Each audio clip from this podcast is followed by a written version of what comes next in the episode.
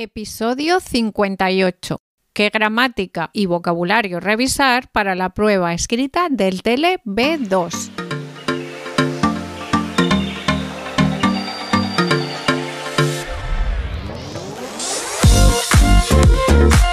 Hola, ¿qué tal estás?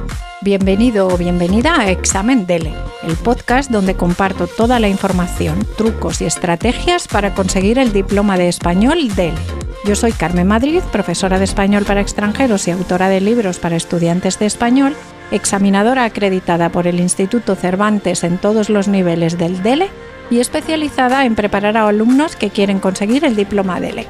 En este podcast te cuento todo lo que he aprendido en estos 20 años. Puedes contactar conmigo en mi web delexam.com o en carmenmadridonline.gmail.com. ¡Empezamos! Hola delecasteros y delecasteras. ¿Preparados para otro episodio sobre el examen DELE? En otros capítulos te he hablado de que tienes que revisar gramática y vocabulario para presentarte a la prueba oral del examen B2. En este te voy a explicar lo mismo, pero para la prueba escrita del DELE B2. Para empezar, vamos a hacer lo mismo que para la prueba oral. Tenemos que analizar las instrucciones de cada prueba. Voy a usar el examen modelo para analizar estas instrucciones. Ya sabes que esta prueba consta de dos tareas y tienes 80 minutos para realizar toda la prueba. Tienes que restar los 10 minutos aproximados que dura la audición. Tarea 1. La carta.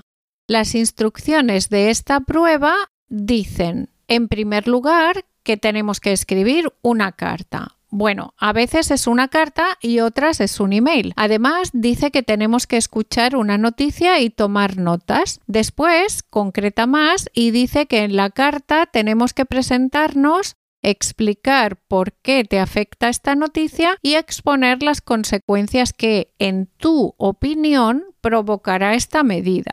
Entonces tenemos que escribir una carta. Después hablaré de que puede ser una carta o un email. Una carta la podemos dividir en tres bloques, como casi todo lo que tenemos que redactar. En este caso, tenemos que dividirla en encabezamiento, cuerpo de la carta y la despedida. Vamos a llamar al encabezamiento eh, bloque 1. En el bloque 1 tienes que saber las partes de las que se compone este encabezamiento, el lugar donde se colocan cada una de las partes y cómo se escriben. Un ejemplo. El encabezamiento consta de varias partes. Una de las partes es la fecha. La fecha se pone a la derecha y si escribes esta carta hoy y estás en Madrid, tendrías que decir Madrid, coma, a 27 de febrero de 2004. Cuidado con la coma y con la A. Y tiene que ser así. No vale escribirla de otra manera, como en tu idioma tenéis que escribirla de la manera que se escribe en español. 2. Fórmulas para el saludo. La manera de escribirlas y qué implica en el resto de la carta. Por ejemplo, estimado señor, estimada señora, estimado señor director, estimada señora directora, muy señores míos, etc. En el examen del EB1 teníamos que escribir cartas informales y podía ser una carta a tu abuela, una amiga, pero en el del EB2 ya todo el examen está enfocado al ámbito público, académico y formal. Así que las cartas van a ser formales y las fórmulas que tenemos que usar también. El saludo en español va seguido de dos puntos. Esto es diferente de inglés, así que cuidado, porque en inglés el saludo va seguido por una coma. ¿Qué implica en el resto de la carta el saludo que usemos? Pues debemos tenerlo en cuenta para usar en el resto de las frases los verbos en la persona correcta. Si, por ejemplo, al principio de la carta en el saludo dices muy señores míos, tendrás que usar ustedes en toda la carta. No podemos después usar un tú o un vosotros. Bueno, en realidad en todas las cartas tenemos que usar, como son formales, usted o ustedes. Así que, por ejemplo, si usamos muy señores míos, tendremos que usar ustedes. Esto lo tenemos que tener en cuenta tanto para verbos como pronombres que se refieran al remitente en tercera persona del plural. Bloque 2. En las instrucciones te dice lo que tienes que escribir en el bloque 2, o sea, en el cuerpo de la carta. Y también el orden. Tendrías que revisar los tipos de cartas. El tipo de carta te ayudará para saber cómo escribir esta parte de la carta y qué fórmulas usar. Los conectores para exponer un hecho y en este caso las consecuencias o la solución que tú propones para que la carta esté bien estructurada. También la expresión de la valoración, verbos de voluntad o sentimientos. Por ejemplo, me molesta profundamente que la persona encargada del área de cultura no esté teniendo en cuenta a estudiantes como yo que no tenemos mucho dinero. 6. Tus opiniones y la capacidad de justificarlas. Usa conectores lógicos como porque, ya que, debido a, para argumentar tus puntos de vista. El bloque 3, o sea, la despedida de la carta. 7. Fórmulas de despedida. Dependiendo de a quién te diriges, recuerda que ya hemos hablado de esto en el bloque 1 y de qué ha tratado tu carta, o sea, el bloque 2, tienes que escribir las fórmulas correctas para despedirte. Antes decía que una carta tiene ciertas diferencias con el email.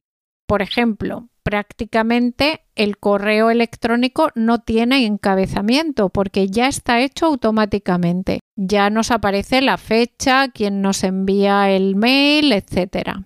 Bueno, y ya no digo más de la carta. En mi libro Método de B2, prueba escrita, tienes más detalles sobre cómo elaborar una carta o un email para esta prueba. En el libro aparecen todas las fórmulas necesarias, tipos de cartas, etc. Bueno, vamos a pasar al artículo. En la tarea 2 de la prueba escrita tienes que escribir un artículo y tienes dos opciones, o sea, dos tipos de artículos que son un poco diferentes.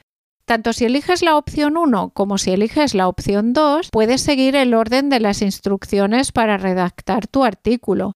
En cualquier caso, todos los textos deben tener una introducción, un desarrollo y una conclusión. Aunque no lo especifique, tienes que hacerlo. Opción 1. En la opción 1 tienes que escribir un artículo donde se incluya y se analice la información de un gráfico. Número 1 tienes que revisar las características de un texto informativo o expositivo, porque tenemos que transmitir la información de los datos de una manera objetiva. 2. Organizadores del discurso, que tendremos que revisar para cualquier texto. Elaborar una introducción, desarrollo y conclusión que todo esté estructurado y organizado. En las instrucciones de la opción 1, además, se especifica la elaboración de la conclusión. Así que trabaja en esto, elige una manera de introducir la conclusión y de cómo redactarla. Después del gráfico aparecen más instrucciones. Comentar la importancia que tiene el ocio cultural para los jóvenes, comparar de forma general los porcentajes de las distintas actividades culturales, destacar los datos que considere más relevantes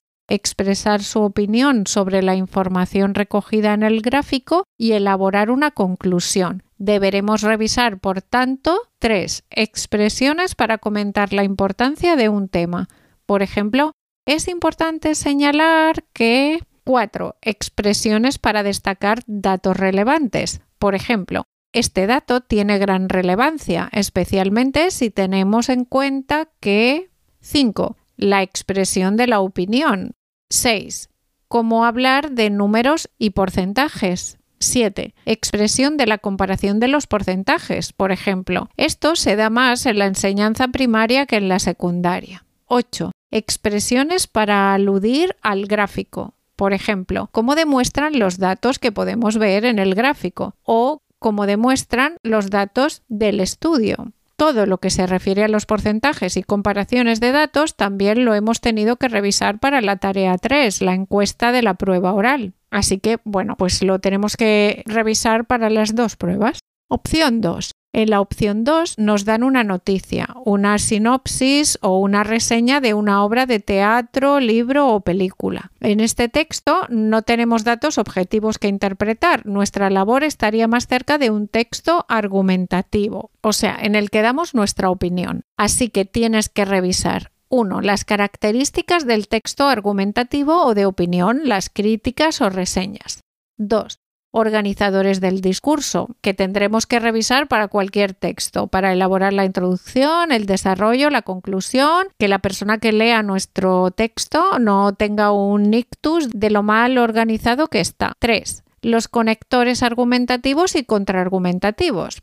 Por ejemplo, aunque el tema era interesante, el objetivo de una obra para niños no es solo educar, sino entretener. Y este objetivo, bla, bla, bla aparecen en esta opción las siguientes instrucciones. Hacer una pequeña introducción sobre la importancia del teatro infantil, valorar la interpretación de los actores, contar cómo reaccionó el público que asistió al espectáculo y elaborar una opinión personal sobre la obra de teatro. Antes de hacer la crítica o la reseña, nos dice que tenemos que hacer una introducción sobre un tema. Así que, número 4, Practica la introducción a diferentes temas. En este caso, la importancia del teatro infantil, pero prueba con otros para ya saber cómo elaborar la introducción. 5. Expresiones de valoración de asuntos. Aquí son actores, pero podrían ser actividades de una excursión, por ejemplo. También lo hemos revisado para la prueba oral. Por ejemplo, me parece lógico que los estudiantes no quieran bla bla bla. 6. Verbos en pasado, adjetivos y todo lo necesario para descripción de diferentes materias. 7. Expresión de tu opinión, ya que se trata de una crítica. Bueno, esto ya lo hemos revisado creo que para todo. O sea que lo tienes que revisar seguro. 8. Deberías justificar tu opinión. Así que también revisas los causales esto también tenemos que revisarlo para todos los textos y todas las pruebas, en realidad. 9. Por último, aunque no se especifique en las instrucciones, tienes que elaborar una conclusión relacionada con tu opinión y con la introducción que has escrito. Todo tiene que estar relacionado, tiene que estar, tienes como que cerrar el círculo. Y esto es todo por hoy. Queridos delecasteros y delecasteras, gracias por escucharme. Gracias por compartir con las personas que estudian español. No olvidéis que he abierto dos cursos online en grupo de máximo seis estudiantes para preparar el DLB2 de mayo uno más intensivo de 10 horas y otro de 21 horas que iremos un poquito más relajados, pero vamos a ver lo mismo. Toda la información en delexam.com o podéis escribirme a carmenmadridonline.gmail.com.